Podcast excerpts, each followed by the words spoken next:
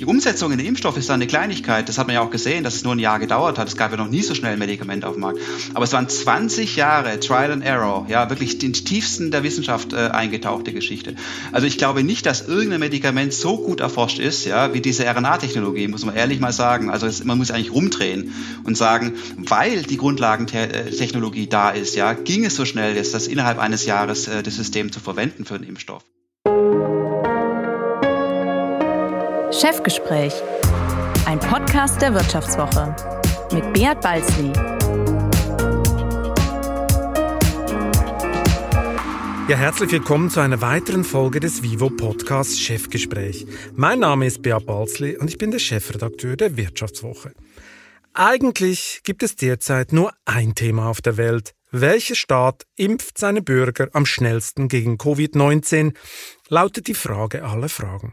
Es ist ein historisches Wettrennen, in dem Staaten wie Israel, USA und selbst Großbritannien inzwischen deutlich weiter vorne liegen als Deutschland. Hierzulande geht so manches schief, Gesundheitsämter glänzen als Softwarewüsten, das Robert Koch Institut muss die Zahlen in Handarbeit zusammenstellen und die großen Impfstofflieferungen kommen erst in ein paar Wochen an.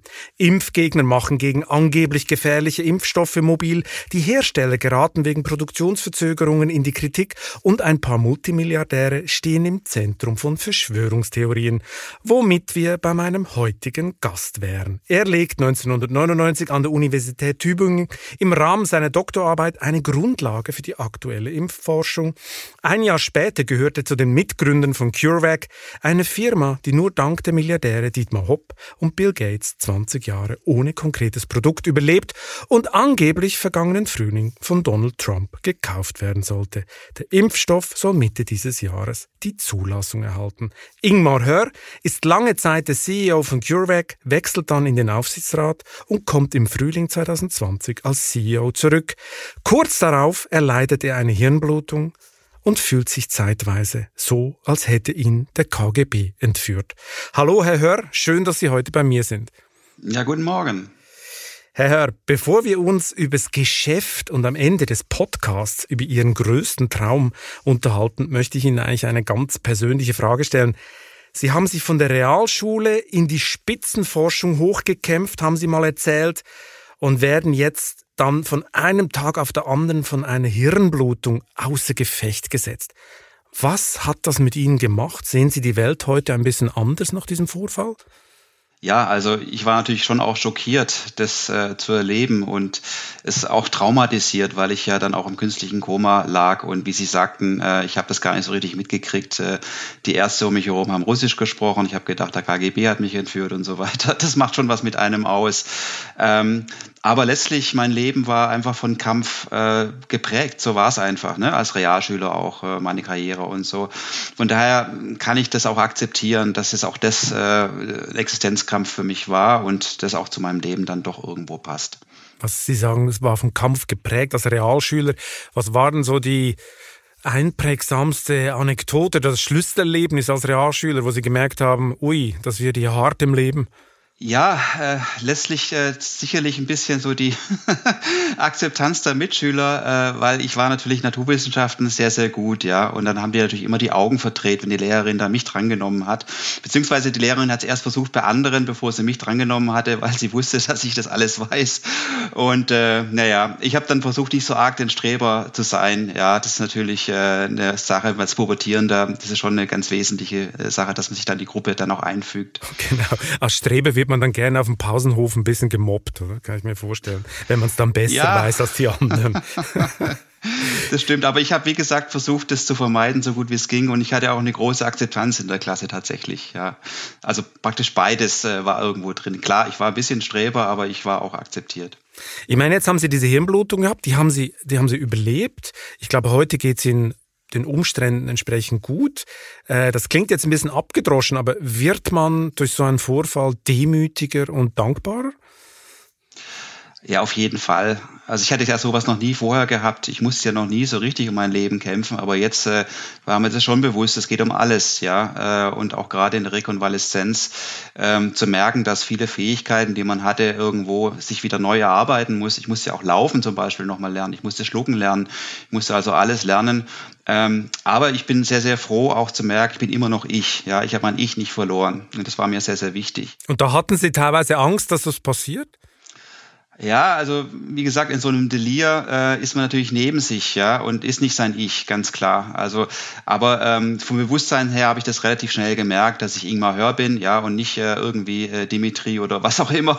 Und von daher gesehen äh, habe ich mich dann schon schnell wiedergefunden. Haben Sie denn das Gefühl gehabt, Sie haben es übertrieben vorher? Dass Sie manchmal guckt man ja dann zurück und sagt, ich habe zu viel Gas gegeben, ich habe zu wenig auf mich geachtet, äh, ich habe die Work-Life-Balance außer Acht gelassen. Äh, haben Sie da so ein bisschen Bilanz gezogen?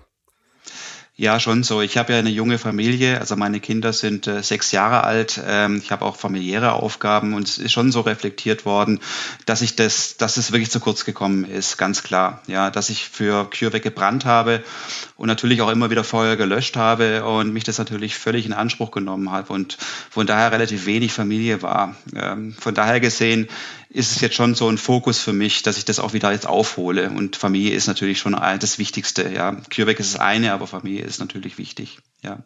Und jetzt Achtung, jetzt kommt noch so eine Kalenderweisheit. Man soll jeden Tag so leben, als wäre es der letzte. Ist da jetzt was dran nach diesem Erlebnis? Das war aber schon immer so bei mir. Das war schon das immer so. Also, ja, ja, ja, genau. Ich habe nichts ausgelassen. Also es war mir schon wichtig, äh, dass ich äh, so all die Grenzen irgendwo gehe des Lebens, weil ich genau wusste, dass Grenzen, äh, das Leben ist natürlich grenzenbehaftet, ja. Und irgendwo kann man es dann nicht mehr nachholen. Und von daher gesehen habe ich natürlich alles, was ich machen konnte, gemacht. Dass ich sagen kann, ich war dabei ähm, und kann jetzt in Ruhe auch alt werden. und man weiß ja nie, wann man vom KGB entführt wird. Jetzt müssen Sie uns die Geschichte nochmal genau erzählen erzählen. Sie dreht sich um Donald Trump, Pseudonyme, russische Pfleger in der Charité. Also wie genau lief das ab? Ja, also ich habe da gar nicht mehr so ganz gute Erinnerungen. Also ich weiß noch, dass ich äh, wieder zurück in den Vorstandsvorsitz gekommen bin, vom Aufsichtsratsvorsitz, einfach weil wir Interessenskonflikte hatten mit dem damaligen äh, CEO, der Menicella, der das Corona-Thema jetzt nicht so ganz ernst gesehen hat, nicht ganz als Priorität gesehen hat. Ich aber schon und der Aufsichtsrat auch. Und das war eigentlich der Grund, äh, warum wir gesagt haben, jetzt hör, geh du wieder ans Ruder. Du kennst dich damit am besten aus mit der Technologie und mach jetzt einen Corona-Impfstoff ganz schnell. Das war mir nur ein Tag vergönnt. Ne? Das war dann äh, letztlich der einzige Tag, den ich in dieser Rolle hatte und danach eigentlich nicht mehr. Und dann war ich nur noch Zuschauer. Also von daher gesehen äh, obliegt es gar nicht so meiner Leistung, sondern eher die Leistung meines äh, Nachfolgers Franz Werner Haas, der eine hervorragende Arbeit gemacht hat. Aber Sie lagen dann in der Charité und warum haben Sie die Ärzte mit Pseudonym angesprochen und vor allem wie lautete Ihr Pseudonym? Ja, das lasse ich lieber, das Pseudonym.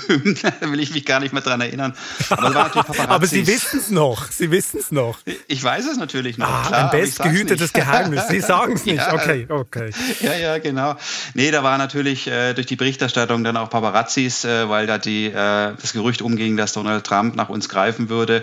Und da war die Klinik umlagert äh, von irgendwelchen Journalisten und da wurde man einfach dann geschützt dadurch, durch das Pseudonym. Und die russischen Pfleger haben Sie dann gehört reden und dann dachten Sie irgendwann so im Delirium, was, wie Sie vorher geschildert haben, als Sie nicht ganz sicher waren, ob Sie ob sie noch ich sind, äh, dann dachten sie plötzlich, dass ich bin hier im KGB oder in einer KGB-Klinik oder wie? Ja, auf jeden Fall. Also ich habe dann schon gemerkt, dass ich wieder ich war, äh, habe aber nicht verstanden, warum die mich dann anders angeredet haben äh, und auch noch so russisch sprachen. Da habe ich gedacht, ich bin ich vielleicht verwechselt worden? Ja, bin ich eigentlich, äh, ich bin ja eigentlich Ingmar Hör und nicht dieser Name. Von daher gesehen äh, relativ viele Fragezeichen, die ich da aber so hatte. Hat sie denn, ich meine, das, das wirkt ja ziemlich äh, surreal, was Sie erzählen. Hat Sie denn niemand aufgeklärt, so im Stil, Herr Hör, wir sprechen Sie jetzt mit einem falschen Namen an, weil und so Paparazzi oder so? Hat man Sie im Ungewissen gelassen? Ja, vielleicht schon, ja, aber ich, ich, ging nicht irgendwie an mich ran, also haben mich nicht erreicht, äh, offensichtlich. Ja. Okay. Ich glaube schon, dass sie es versucht haben, aber ähm, da, da war ich nicht zugänglich dafür. Naja, dunkles Kapitel in, meiner, in meinem Leben.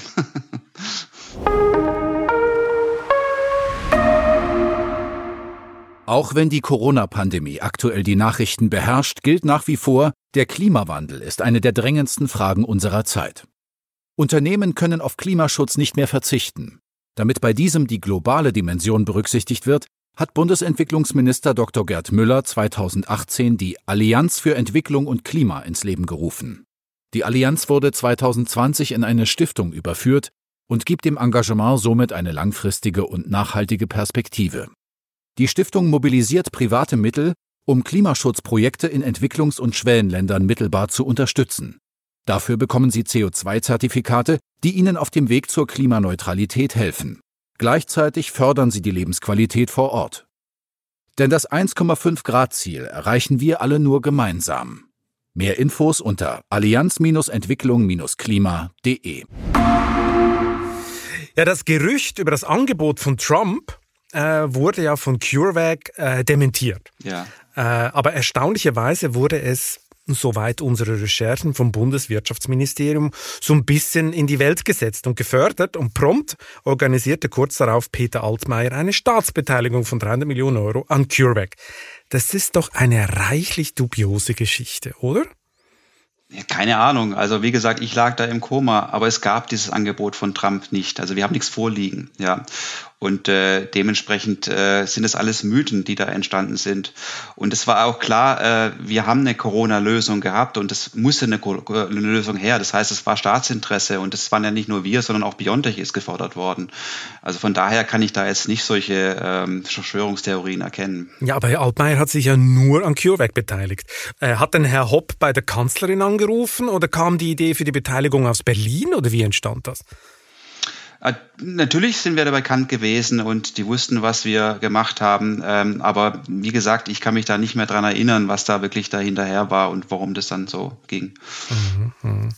Ja, das ist äh, für viele ist es halt nicht nachzuvollziehen, weil entweder würde der Staat ja dann alle Biotech-Firmen im Impfstoffbereich fördern, also BioNTech auch, oder sich beteiligen, oder gar keine. Also das ist eine sehr äh, erstaunliche Industriepolitik. Finden Sie denn das richtig, dass sich der Staat bei Ihnen beteiligt hat?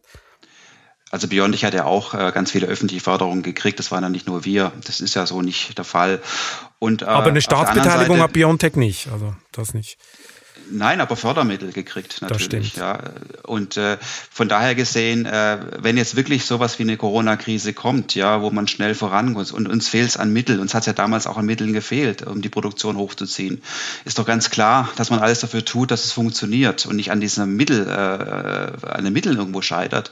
Und das hat der Staat gemacht. Also von daher fand ich das schon richtig. Und letztlich äh, rechnerisch ist der Staat ja auch richtig, liegt ja auch völlig richtig. Also von daher, ähm, wenn wir jetzt einen riesen Verlust hätten, ja, dann würde ich sagen, oh je oder so, die haben ihr Geld verloren. Aber im Gegenteil, wir, haben, wir tragen ja zur Staatsfinanzierung bei. das, das stimmt. Äh, der Staat ist ja jetzt äh, ein bisschen reicher geworden durch diese Beteiligung, weil sie sind ja an die Börse gegangen mit CureVac äh, und das lief ja auch ganz gut. Was mich nur erstaunt, deutsche Staatsbeteiligung, warum geht man dann in den USA an die Börse und warum nicht in Frankfurt? Wäre das undenkbar gewesen? Der ist undenkbar. Es gibt kein Hightech-Unternehmen. Das letzte war Kia gehen, glaube ich, die da an die Börse gegangen sind in Deutschland. Es ist nun mal so, Nasdaq ist das äh, Who is Who. Das sind alle Investoren, die man braucht. Das sind Analysten, die man braucht, ja. Und äh, es ist nun mal so, Biotech ist äh, letztlich ein Fachgebiet, das das nicht alle können. Und auch die deutschen Banken sind da wahrscheinlich über die Jahre jetzt nicht so wie, wie die amerikanischen Investoren. Von daher ähm, muss man das machen. Also es gibt keine Möglichkeit, ein Biotechnologieunternehmen in Deutschland an die Börse zu bringen. Aber das ist ja eigentlich ein fatales Signal, oder? Also ich meine, wenn Deutschland es nicht schafft, so eine Firma wie Ihre an die Börse zu bringen und Sie sagen, das kann hier einfach keiner und wir müssen in die USA, das ist ja für jede, jede Zukunftstechnologie, die sich entwickeln sollte, ist ja das ein, eine totale Kapitulation auf Offenbarungsseite eigentlich. Ja, natürlich ist es so. Also Biotech äh, war halt nun mal nicht im Fokus gewesen. Ja, Automobil ist im Fokus und die klassischen Industrien und Biotech, äh, San Diego, äh, San Francisco und so und diese Klasse, die gibt's halt nun mal nicht in Europa. Ja, also gibt's in ganz Europa nicht, nicht nur in Deutschland. Und dementsprechend gibt's halt auch nicht dann äh, das Surrounding, ähm, die Analysten und die Banken und die Finanzierungsmöglichkeiten. Auch die Finanzierungsrunden sind in den USA ja wesentlich größer. Gucken Sie Moderna an, wie die gestartet sind. Ja, äh, da hätten wir damals was gerne abgeschnitten von der ganzen Geschichte. Aber in Deutschland Deutschland ist einfach mühseliger und es, es gibt einfach äh, diese pionierhafte Biotechnologieindustrie so nicht. Und dementsprechend äh, muss man in die USA gehen, leider. Ja. Jetzt ist ja BioNTech äh, eigentlich ihr großer Rival in Anführungszeichen und die sind schon äh, ein bisschen weiter als CureVac. Äh, der Impfstoff existiert bereits. Was hat denn die Truppe rund um das Ehepaar Sahin besser oder anders gemacht, damit die diesen Vorsprung rausgeholt haben?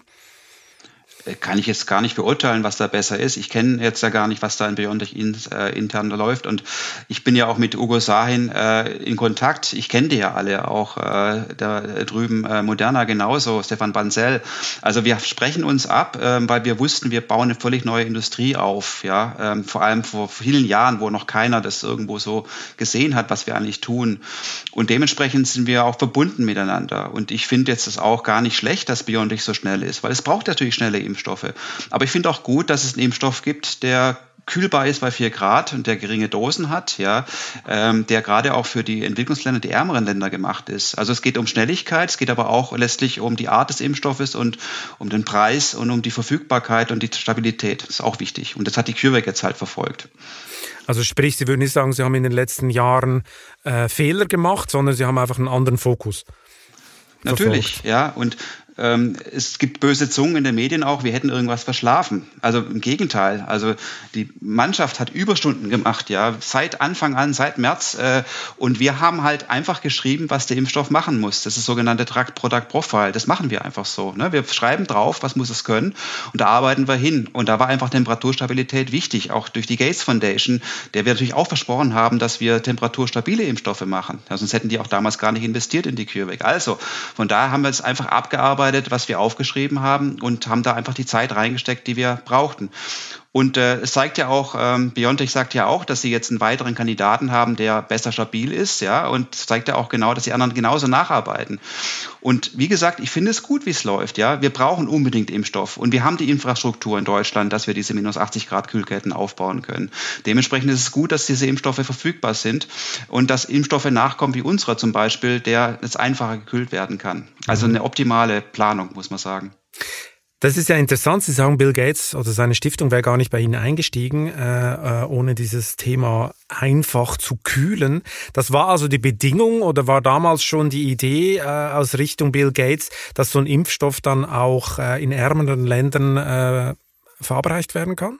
Ja, also das Stabilitätsthema Thema war in Paris, als wir uns das erste Mal getroffen haben, ein wahnsinniges Thema. Der hat gesagt, RNA ist doch immer instabil. Was macht denn ihr, um diese RNA zu stabilisieren? Und auch ganz klar damals gesagt, wir können leider nicht in diese Technologie einsteigen, die eine Ultratemperaturkühlung braucht. Wir brauchen vier Grad Impfstoffe. Und da haben wir gesagt und ihm versprochen, dass, es, dass wir das schaffen, ja, dass unsere Impfstoffe bei vier Grad gekühlt werden können. Haben auch Daten gezeigt, ja, äh, Inkubationsdaten zum Beispiel. Äh, und das hat ihn dann auch überzeugt, dass tatsächlich diese Technologie für die Gates Foundation auch verfügbar ist und einsetzbar ist. Also Bill Gates hat das persönlich gemacht? Also Sie haben ihn persönlich getroffen oder war das ein Mitarbeiter von ihm? Nein, nein, das war Bill Gates persönlich, ja. Ein Pariser Hotel im Keller, im Heizungskeller von dem Pariser Hotel. Im Heizungskeller ein eines Pariser Hotels. Warum denn im ja, genau. Heizungskeller? Genau. Ich weiß es auch nicht. Also wir ähm, haben auch gedacht, das ist eher die Suite oder sowas, aber der Bill Gates saß dann im Marriott oder im Hilton, ich weiß es nicht mehr genau, unten im Heizungskeller. Okay. das ich habe ganz, repariert, ich weiß es nicht. Eine ganz spezielle Suite offenbar im Heizungskeller. Da ist es wenigstens äh, warm. Äh, er war also, wie haben Sie Bill Gates erlebt? Er war total tief im Thema drin? Ja, also er wollte Ausdrucke haben. Das haben wir auch nicht gedacht. Wir haben also am Morgen noch in Paris dem Copyshop noch hektisch Ausdrucke gemacht, weil er unbedingt Ausdrucke wollte. Der Microsoft-Gründer wollte also kein PowerPoint, er wollte Ausdrucke. Und dann haben wir das gemacht und sind dann also schweißüberströmt mehr oder weniger das Hotel gerannt. Und äh, dann mussten wir in den Heizungskeller, also es war fast ein bisschen zu viel für uns gewesen. und da saß er dann da und hat dann uns auch keines Blickes gewürdigt, sondern diese Dokumente dann per Hand durchgeblättert. Und dann war er sofort auf Seite 10. Wir wollten eigentlich Seite 1, wo wir so diesen Kosmos und so, was ist überhaupt RNA und so. So ähnlich wie wir es von Herrn Hopp gewohnt waren, ja. Und auch die Analogie zu einem IT-Unternehmer äh, haben wir auch gemacht. Und er war aber sofort auf Seite 10, ja, und ist dann tief in die Technologie eingestiegen. Also er war auch gebrieft, er wusste genau, was er fragen musste. Okay, also es war für Sie dann doch eine ziemlich erstaunliche Begegnung, die ganze Geschichte. Wann hat er denn äh, beschlossen zu investieren? Im Heizungskeller oder ging es noch ein paar Tage? Also er hat nur gesagt, äh, Greetings to my old friend Dietmar. Dann wusste ich, dass wir es nicht ganz äh, verhauen hatten. Ja, aber äh, das kam dann erst nach einer verschriftlichen Bestätigung, dass er was macht. Ja.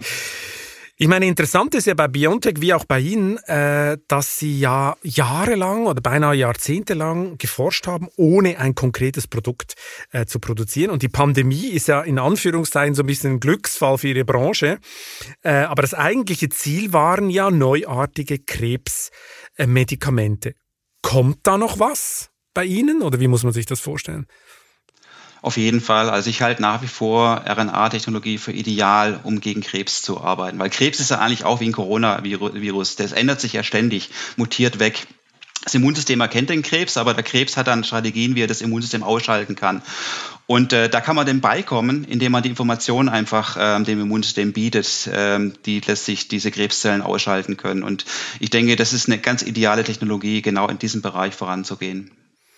Ich meine, jetzt bei CureVac wie auch bei BioNTech wären sie aber ohne private Sponsoren, wären sie ja längst Geschichte. Das wird sie nicht mehr geben. Bei BioNTech sorgten die Strüngmann-Geschwister, die einst mit dem Verkauf von Hexal Milliardäre geworden waren, für die nötigen Mittel.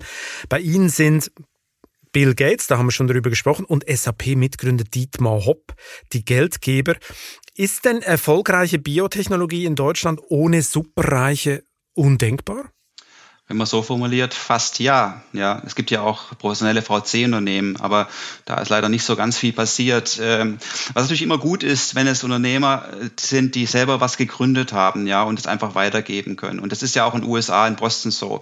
Viele VCs haben ja Unternehmer äh, in ihren Reihen, also Leute, die wirklich was auf die Beine gestellt haben.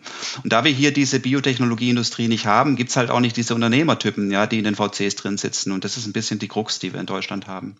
Macht denn der Staat etwas falsch? Könnte er mehr machen oder macht er schon genug? Also es ist schon ein Umdenken da. Natürlich könnte man sich vorstellen, dass es noch mehr Gründungsprogramme gibt, noch mehr Gründungsunterstützung gibt. Es gibt ja eine hervorragende Forschung in den Universitäten in Deutschland, auch die Max-Planck-Institute. Und äh, da könnte man natürlich viel, viel mehr machen. Also dass man auch schon in, in, bei Studenten schon anfängt, Studenten äh, aufzuzeigen, dass es eine Möglichkeit gibt, wenn sie was Interessantes äh, erforschen, dass sie das dann auch als Gründung weiterführen können. Ähm, da gibt es wahrscheinlich noch nicht so ganz viel, aber es wird besser. Auch gerade mit der Agentur für Sprunginnovation in äh, Berlin, mit dem Rafael Laguna, den ich sehr, sehr schätze. Ähm, ich denke, das ist angekommen bei der Politik. Also Sie meinen, die, auch die Sprunginnovationsagentur, die wird mehr in diese Richtung gehen? Auf jeden Fall, auf jeden Fall. Vor allem, dass wir mehr Privatkapital ähm, aktivieren können. Ja, und es braucht halt dann diese Pferde, die vorne, vorne rauslaufen, also Leute wie Hopp und Strüngmann und auch andere. Ich glaube, es gibt auch viele andere Leute, ähm, die was Großes geleistet haben im Rahmen Biotechnologie oder Pharma und die sollte man wirklich als Ankerpunkt nehmen, dass die auch im Scouting unterwegs sind und neue Unternehmen, neue Technologie scouten können. Aber es ist ja immer die große Frage. Ich meine, Superreiche gibt es ja ganz viele in Deutschland. Auch in meinem Heimatland Schweiz gibt es Unmengen von Superreichen, aber äh, dann so richtig groß Geld bereitstellen für so Hochrisikoprojekte, das macht dann doch beinahe keiner und alle müssen am Schluss in die USA. Woher kommt das? Es gibt halt diese Kultur nicht, ne? Also die Schnittpunkte gibt's nicht. Also wenn, wenn ich jetzt äh, überlege, was macht ein Superreicher, wo soll er denn hin? Also kann zur Kreissparkasse gehen oder er kann zu 3i gehen, zu einem Venture-Kapitalsfonds gehen. Aber ähm, wirklich zu sagen, ähm, ich möchte mal jetzt auch in, in Kommunikation gehen mit einem Unternehmen, ich möchte mich da selber irgendwo engagieren, was mache ich denn da jetzt? Ja, und wo ist das Netzwerk? Es gibt also diese reichen Netzwerke nicht so richtig. Es gibt nur der klassische Ansatz, also VC, dass ich mich da an einem VC-Fonds äh, beteilige. Oder es gibt halt das Sparbuch und äh, Boston, äh, dass man da reingeht. Aber es gibt nicht letztlich so personalisierte Netzwerke, wo ich mal irgendwo auch mit Leuten reden kann, ja, gegenüber sitzen kann und verstehe, was die machen, wo ich auch ein bisschen mitmischen kann. Das gibt es in Deutschland nicht. Aber das könnten Sie ja organisieren. Haben Sie nicht mal ein paar Superreiche eingeladen zu sich oder so? ja, also es ist ein durchaus interessanter äh, Punkt, ja, dass man sowas machen könnte. Ähm, könnte man sich mal wirklich überlegen. Ja, haben Sie recht. Ich meine, Sie haben vorher die Kultur angesprochen. Meine, was natürlich oft auch kommt, ist, sind die Deutschen eigentlich generell zu risikoscheu für solche Investitionsabenteuer? Ja, natürlich generell schon.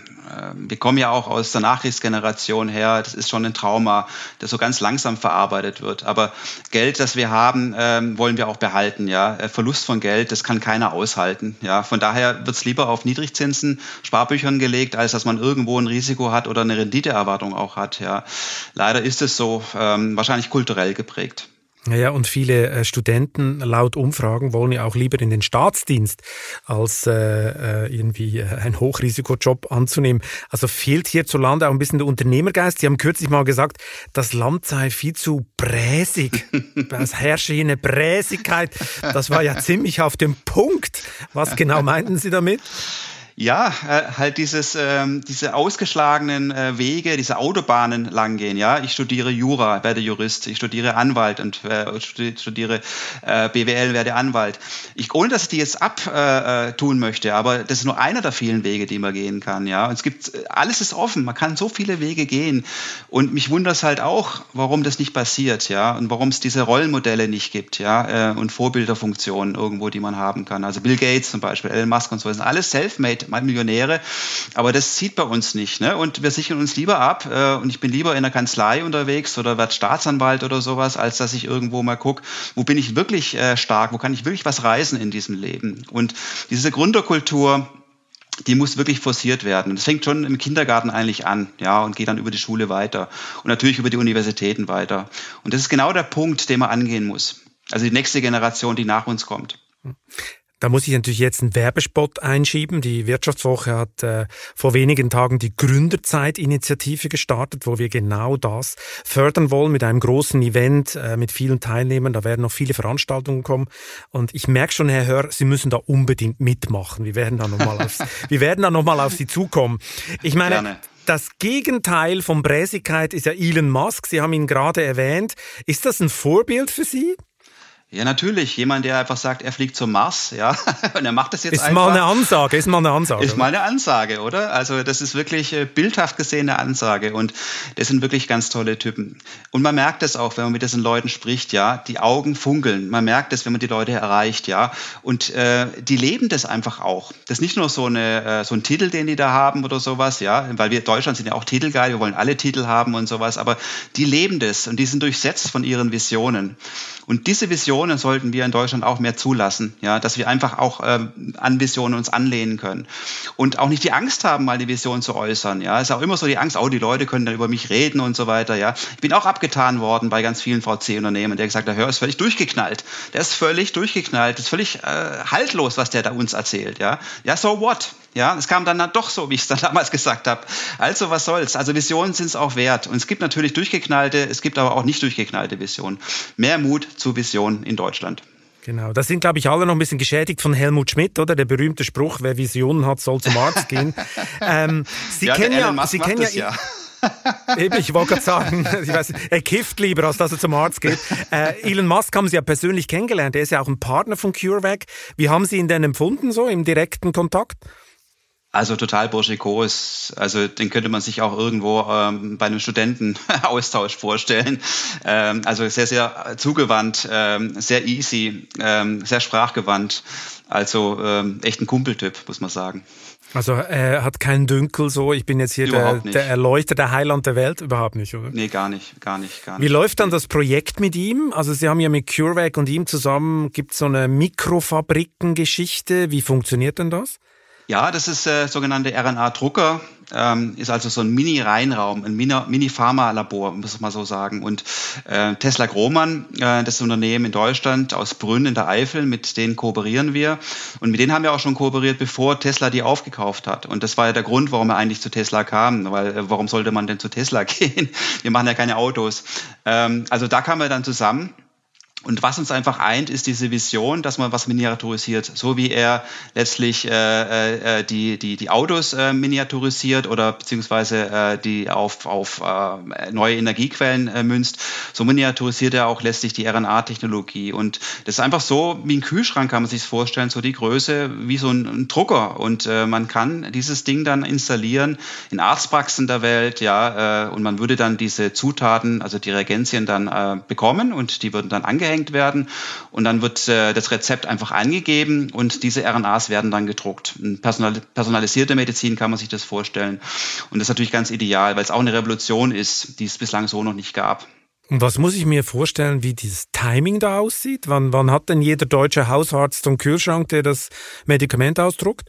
Also ähm, es gibt ja den Prototyp, aber dieses Jahr war oder das letzte Jahr war natürlich voll durch Corona durchwebt. Von daher mussten wir natürlich auch Ressourcen da freischalten für Corona, aber die werden wir wieder einsetzen, weil es ein ganz, ganz wichtiges Projekt. Und das sehe ich die eigentliche Re Revolution. Corona ist das eine, aber das andere wird sein, dass man wirklich die Medikamente ausdrucken kann in Apotheken. Die Apotheker eigentlich das wieder werden, was sie mal waren, ja, die sie selber Tinkturen hergestellt haben. Die Stärkung der Apotheker, ähm, das ist natürlich eine, eine ganz, ganz tolle Geschichte. Und Big Pharma ist dann pleite? Nee, ähm, Big Pharma ist nicht pleite. Die sollen halt auch sich sputen, wieder was zu erfinden, ja. Es gibt durchaus noch ganz viele Bereiche, in denen wir da was haben können.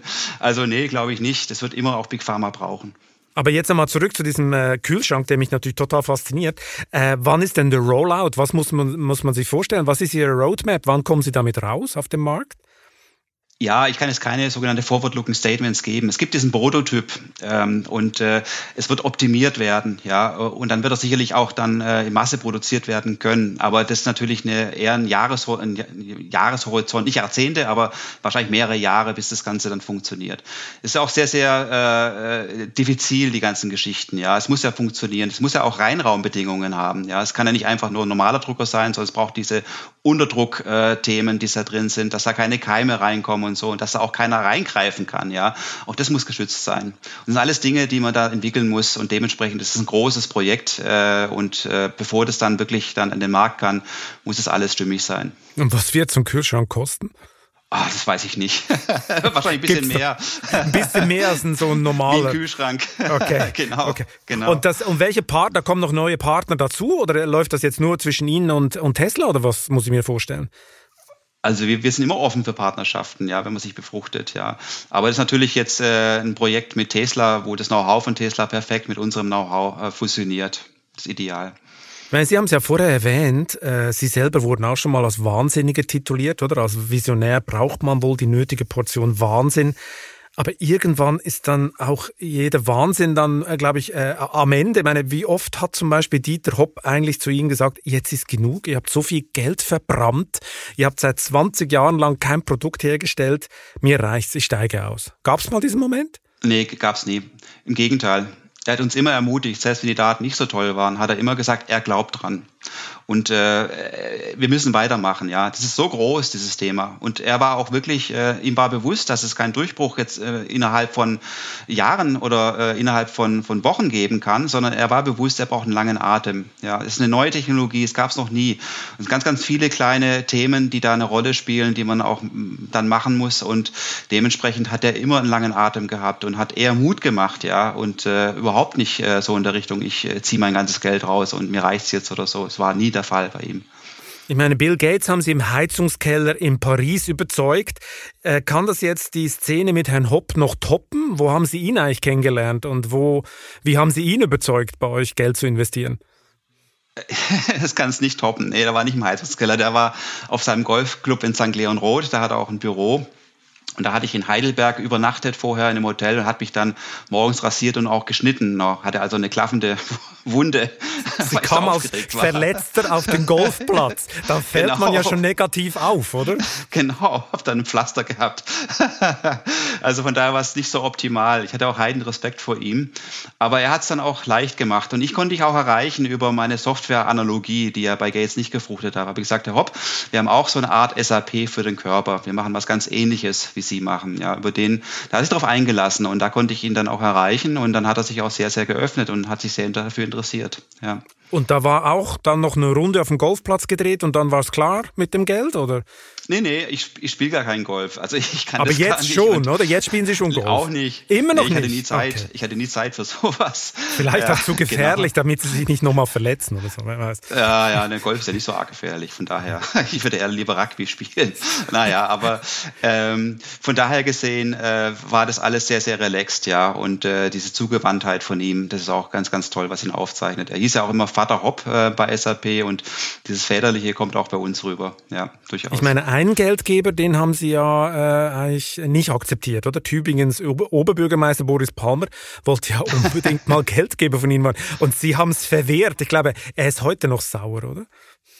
Ja, also äh, aber ich meine, das wäre es nicht gewesen. Ähm, also er hätte einen ganz minimalen Betrag gehabt, das sicherlich ist auch was wert gewesen wäre. aber ich wollte auch wirklich Abstand zur Politik haben. Er war ja damals auch Abgeordneter, ja, und äh, ich wollte da wirklich sagen, nee, die Abgeordneten sollen die Politik machen und wir machen das Unternehmertum. Und ist auch ganz gut so, dass es da diese Abstände gibt. Jetzt sind ja Namen wie Dietmar Hopp oder Bill Gates, die sind ja ein gefundenes Fressen für Verschwörungstheoretiker, oder? Eine dunkle Allianz aus Bundeskanzlerin und Superreichen will mit Hilfe von Corona die Demokratie abschaffen und mit Impfstoff alle gleichschalten. Was, was geht Ihnen da durch den Kopf, wenn Sie das hören? Das kommt ja immer wieder. Ja, äh, es ist einfach abstrus. Ne? Ähm, was soll ich dazu sagen? Äh, die, die können ja, die Impfgegner zum Beispiel sind ja auch darunter, die können ja selber entscheiden, ob sie den Impfstoff äh, nehmen wollen oder nicht, oder ob sie jetzt über, mit Corona die nächsten Jahre weiter äh, mit Masken und sowas äh, über, über, über diese Sache drüber hinwegsetzen. Aber letztlich ist es wirklich so per Fakt, kann jeder nachprüfen, was wir da tun. Ja, die Technologie ist veröffentlicht, ja, das ist nichts Abstruses, ist äh, auch jetzt nichts äh, Anthroposophisches, wo man sagt, das sind einfach Gedankenwelten, äh, da, da, kann nur der ein oder andere irgendwo reingehen, sondern diese Sachen sind harte Facts, ja, harte wissenschaftliche Daten. Wir haben klar gezeigt, dass die RNA wieder abgebaut wird, wenn sie mal in den Zellen waren. Klar gezeigt, dass man mehrere Dosen geben kann, also dass man immer wieder mal einen Schuss geben kann, weil die RNA wieder weg ist. Klare Modelle in Menschen Menschen jetzt auch, ja, in Tieren. Äh, also von daher gesehen, das ist wirklich äh, felsenfest äh, verankert. Und ich sehe das wirklich nur als Verschwörung. Also das ist ein gewisses Storytelling-Thema, ja. Und äh, über das kann ich jetzt nicht entscheiden. Ich muss mich an die Fakten halten, aber die Fakten sprechen für die Technologie. Das ist unbestreitbar. Trotzdem, die Zahl der Impfskeptiker ist groß. Äh, was glauben Sie, brauchen wir am Ende nicht so was wie eine faktische Impfpflicht? Also sprich, ohne Impfpass kommst du halt nirgends mehr rein, weder ins Hotel noch ins Flugzeug oder ins Restaurant, so ein bisschen ähnlich wie Israel. Ist das der Weg? Ähm, keine Ahnung, wenn es erforderlich ist, wäre es sicherlich ein Weg, weil was sollte man die Leute bestrafen, die jetzt sich impfen lassen, ja, äh, weil es ein paar Impfgegner gibt, die sich das äh, nicht machen. Dann sollte man eher die Leute dann äh, reglementieren, die halt nicht impfen, sie impfen wollen. Also von daher gesehen wäre es schon ein durchführbarer Weg, aber ich weiß nicht, ob das wirklich erforderlich ist. Ähm, ich denke schon, dass viele Leute auch vernünftig sind, ja, äh, und dann wird es immer so ein paar Verschwörungsmenschen geben, aber ähm, das wird nur ein Bruchteil der Bevölkerung sein und mit denen kann man dann vielleicht auch leben. Der Widerstand ist ja so groß, weil viele dieser rekordschnellen Impfstoffentwicklung, die ja normalerweise über mehrere Jahre geht, nicht so richtig trauen und das Gefühl haben, oh, da gibt's doch sicher Impfschäden, Nebenwirkungen. Dann werden alle das äh, Beispiel AstraZeneca zitieren. Ja, das wurde ja jetzt nicht zugelassen für die Älteren, weil da zu wenig Daten vorliegen. Was ist da dran? Äh, hat, die, hat diese Furcht eine Basis, dass, man, dass wir vielleicht irgendwann noch von Nebenwirkungen hören, die man heute noch nicht kennt? Nee, also erstmal hat die Entwicklung wesentlich länger als ein Jahr gedauert. 20 Jahre hat es gedauert. 20 Jahre Arbeit und Schweiß ist da reingegangen in Technologie. Gut, die Grundlagenforschung. Ja klar, aber das ist, wenn man die Grundlagenforschung hat, ja, dann kann man auch jeden dann der Welt drauf okay. machen. Natürlich. Also die Umsetzung in den Impfstoff ist da eine Kleinigkeit. Das hat man ja auch gesehen, dass es nur ein Jahr gedauert hat. Es gab ja noch nie so schnell ein Medikament auf dem Markt. Aber es waren 20 Jahre Trial and Error, ja, wirklich den tiefsten der Wissenschaft äh, eingetauchte Geschichte. Also ich glaube nicht, dass irgendein Medikament so gut erforscht ist, ja, wie diese RNA-Technologie, muss man ehrlich mal sagen. Also es, man muss eigentlich rumdrehen und sagen, weil die Grundlagentechnologie da ist, ja, ging es so schnell, dass das innerhalb eines Jahres äh, das System zu verwenden für den Impfstoff. Also ein Riesenvorteil, muss man sagen. Und es gibt auch wahnsinnig viele Daten. Ja, es gab ja die ersten Versuche schon Anfang der 2000er, wo schon zuerst in Krebspatienten waren und auch über die Nebenwirkungen und sowas äh, publiziert haben. Also auch dieses Thema ist äh, schon extrem durchgekaut. Ja, also von daher gesehen äh, überhaupt nicht schnelle Entwicklung. Im Gegenteil, eine viel zu langsame. Also für meinen Geschmack war es viel zu langsam. Es hätte eigentlich viel schneller gehen müssen alles. Ja, offensichtlich. Das heißt, Sie können gar nicht verstehen, warum die Leute reihenweise die Impftermine für AstraZeneca-Impfstoff absagen, oder? Also es ist aus Ihrer Sicht absurd. Eigentlich schon. Also Nebenwirkungen wird es natürlich immer geben. Da sind auch die RNA-Impfstoffe nicht gefeit für. Aber selbst wenn man nur eine 60-prozentige Wahrscheinlichkeit hat, ja, dass man immun gegen Corona ist, ist eigentlich das durchaus wert, weil auch andere Impfungen, die wir kriegen, Tetanus, Polio oder sowas, haben halt auch nicht eine hundertprozentige äh, Durchsetzbarkeit, ja, oder, oder durch hundertprozentigen Schutz, sondern überall ist natürlich immer die Gefahr, dass die Impfung nicht wirkt. Also von daher gesehen äh, sollte man das wirklich machen, meiner Meinung nach. Jetzt ist ja heute noch ein zweites Problem, dass überhaupt gar nicht genug Impfstoff da ist, um alle zu impfen. Äh, ist am Vorwurf was dran, dass die EU zu spät und falsch eingekauft hat und schlecht verhandelt? Also äh, die, ich glaube, die EU macht schon einen guten Job im Prinzip. Ja, man wusste ja auch gar nicht, wer es zuerst rauskommt. Ja, äh, Biontech CureVac, äh, wir waren ja im Frühjahr auf einer Linie und äh, ist natürlich klar, dass man dann auf verschiedene Pferde setzt und das hat auch die EU gemacht. Ähm, von daher hat, ist eigentlich alles in die richtige Richtung gegangen. Und ich glaube auch, ähm, wie Sie sagen, es gibt jetzt Impfstoffe, die äh, verrotten, weil sie nicht verimpft werden. Ja, also es ist auch eine komische Diskussion. Einerseits haben wir eine Mangelwirtschaft, andererseits äh, verimpfen wir Impfstoffe nicht. Also von daher gesehen müssen wir mal da echt Ordnung schaffen und, und wirklich mal gucken, was brauchen wir jetzt eigentlich, ja, und wann brauchen wir irgendwas und welche Bevölkerungsteile wollen wir zuerst jetzt wirklich mal durchgeimpft haben und haben wir da genug Impfstoff? Aber ich glaube, das sieht ganz gut aus, ja, mit den bestehenden Impfstoffen. Und es wird sich eh hinziehen über vielleicht sogar zwei Jahre, ja. Ich weiß gar nicht, ob das jetzt äh, in einem Jahr schon abgeschlossen ist, ja. Und damit müssen wir vielleicht auch leben, auch dass wieder Mutanten aufkommen und dass der Impfstoff dann angepasst werden muss, ja. So ähnlich wie wir es bei Grippe ja auch kennen. Aber selbst das wäre nicht so schlimm, ja. Grippe ist auch so ein Thema, das gehen wir seit Jahren durch. Es lässt sich nicht jeder impfen, weil es auch nicht so arg ansteckend ist und weil man mit Grippe wahrscheinlich auch besser durchkommt wie mit Corona. Aber auch das ist es immer gewohnt, dass wir jedes Jahr eine Spritze kriegen, die dies wollen, ja, um uns dann auch für Grippe zu schützen und vielleicht auch vor Corona dann in dem Fall. Wie kann man das sogar mit einem, mit einer Spritze machen, Corona-Grippe-Impfstoff? Nochmal zurück zur EU. Also meine, in Großbritannien sind schon viel mehr Leute geimpft, in den USA sind viel mehr Leute geimpft, in Israel, also überall geht's geht's viel schneller vorwärts.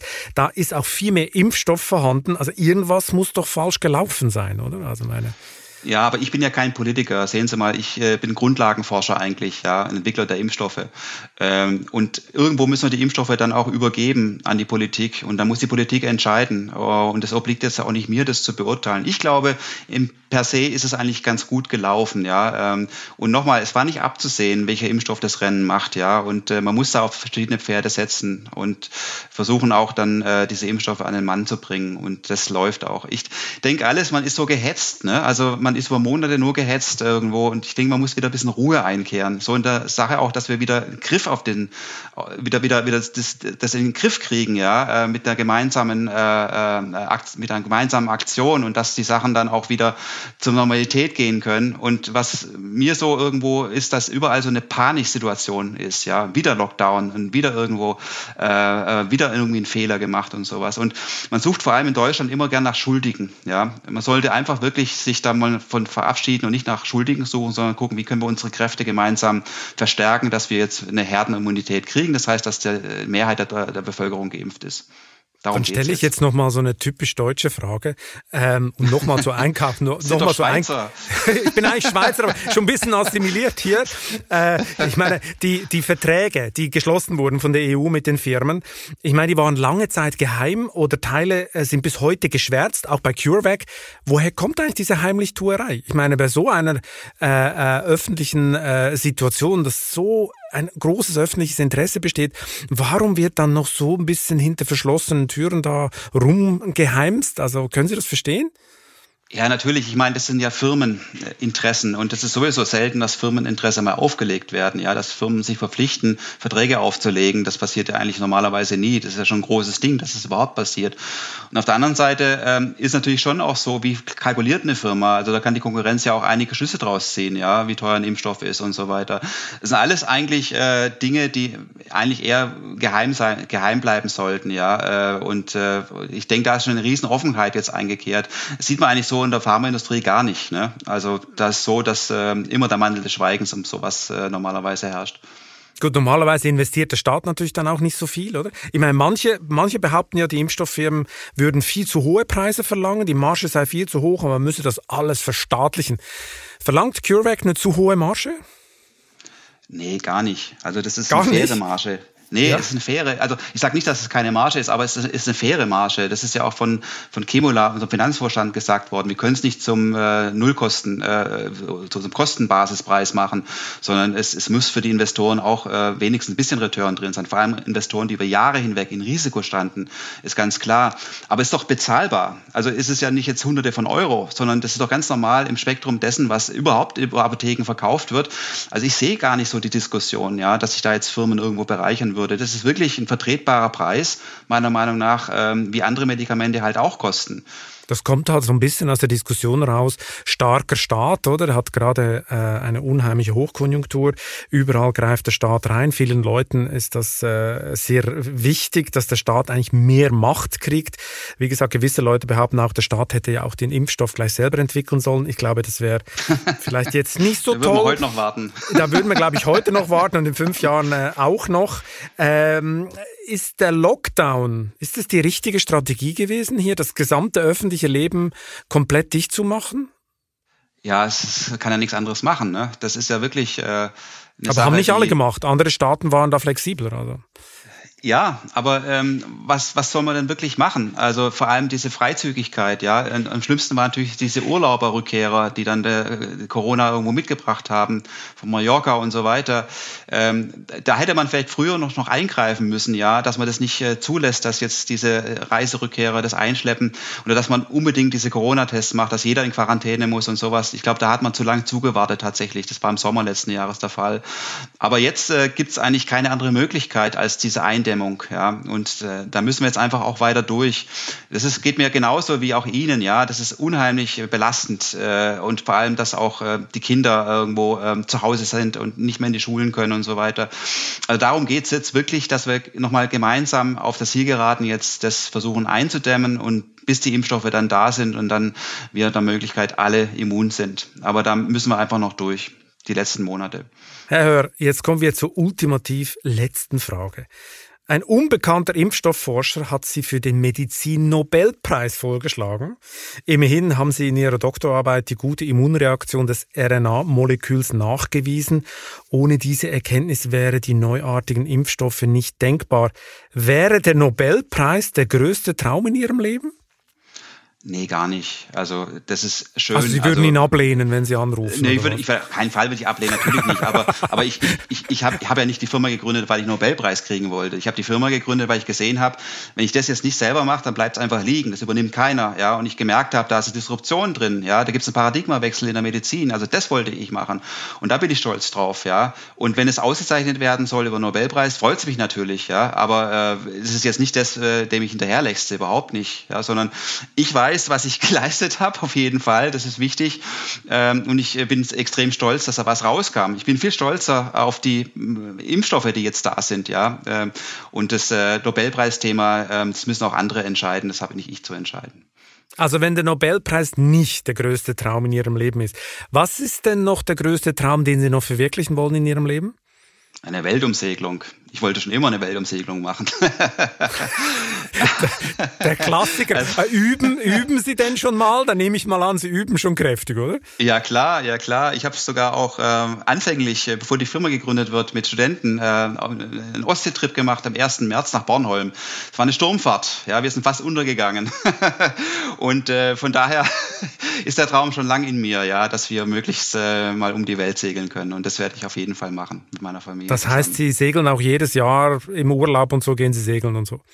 Ja, ja, ja, ja. Ich habe kein eigenes Boot gehabt, immer Charter, aber haben natürlich dann verschiedene Reviere gehabt. Und mein Lieblingsrevier ist die Ostsee, obwohl es sehr kalt ist, ja. Und ich dann viele Leute verliere, die da nicht mehr mitsegeln wollen. Aber ich finde die Ostsee immer noch sehr faszinierend. Also die Ostsee ist gut, um sich abzuhärten für eine Weltumsegelung. So ist es, so ist es, so ist es. Okay. Auch wenn ich da jetzt alleine segeln muss. Das ist ein bisschen trist. Aber es gibt ja auch Leute, die alleine um die Welt segeln. Dann kommt man auch äh, noch mehr in die Medien. Also es ist dann spektakulär. Ja. Aber ich glaube, alleine wollen Sie das nicht machen, oder? Nee, würde ich nicht machen wollen. Nee, ich brauche schon den Austausch. Herr Hör, herzlichen Dank für das interessante Gespräch und ich bin echt gespannt, wann Sie, wann Sie das schaffen, wenn Sie um die Welt segeln. ich werde Sie informieren. Sehr gut.